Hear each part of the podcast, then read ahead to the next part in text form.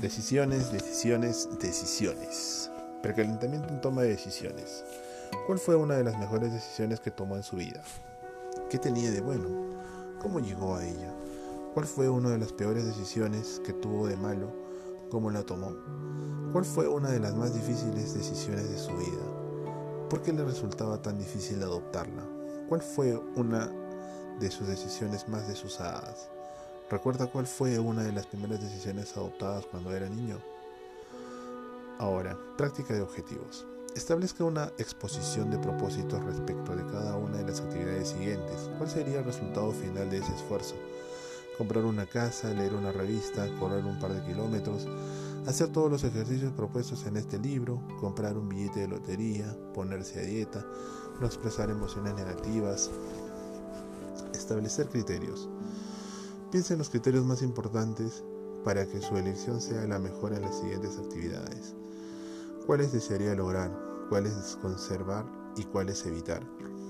Seleccionar un atlas o un diccionario, comprar un sofá a cama, elegir un nuevo sobre todo, elegir una novela, decidir con respecto a una profesión o carrera casarse. Puntualizar detalles. Escribe en un papel el orden de la prelación referido a la importancia de los siguientes criterios a sustento a sustentar antes de la compra de una casa, el precio, el costo de la hipoteca, el vecindario, la proximidad de escuelas, iglesias, centro de compras, ruedos callejeros, impuestos y tasas, amplitud, disposición de la cocina, número de medidas de los cuartos de baño, cantidad de guardarropas y posible baulera, lugar para destinar a juegos y entretenimientos, estado de caños, cables y calefacción, estado de techos, número de dormitorios, estado de los desagües, ventanas, cimientos, aire acondicionado, sitios para guardar el coche, medidas de patios o jardines. Lograrlo es la mitad de la diversión.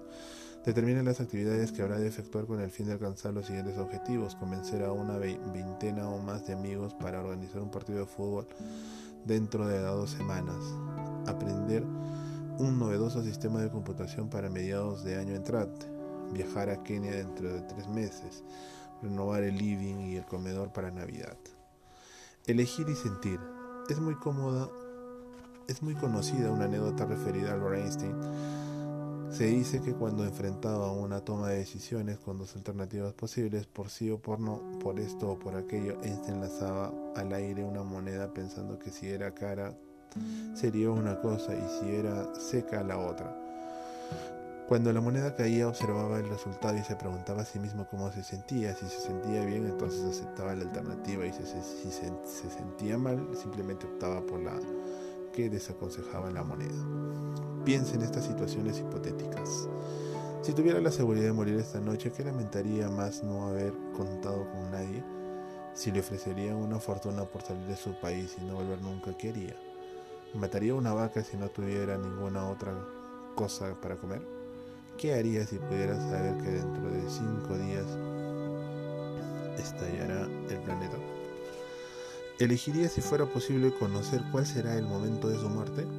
Si ha inventado un aparato que puede contestar correctamente a una sola pregunta, suponga que quiera saber algo del futuro, del pasado, del presente, ¿qué preguntaría?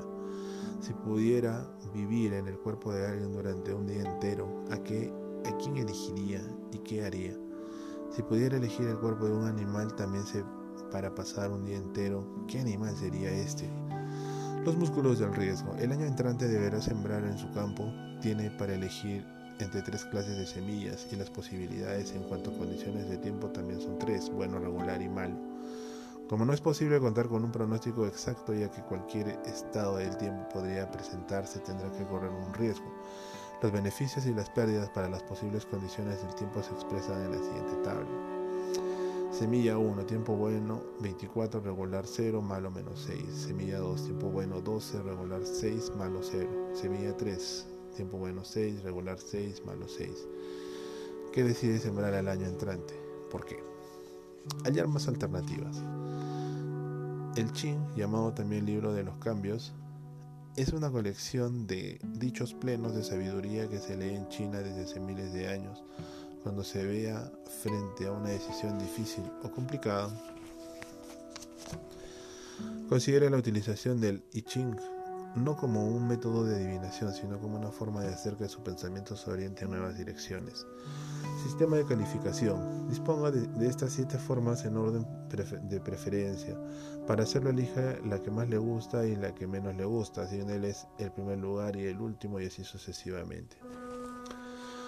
Imagine siete cosas. Cuando termine, la que más le guste será la primera, la que menos le guste la última, la segunda en sus gustos, la segunda, la que le disguste por poder o no tanto como la última, será penúltima y así hasta terminar con las tres restantes. La raíz del problema. La próxima vez que se sienta deprimido, tómese algún tiempo para avanzar en, en, el proceso de una toma de decisiones formal. Pregúntese cuál sería el problema y formúlese su exposición de propósitos. Define algunos criterios, descubra qué necesita para sentirse mejor.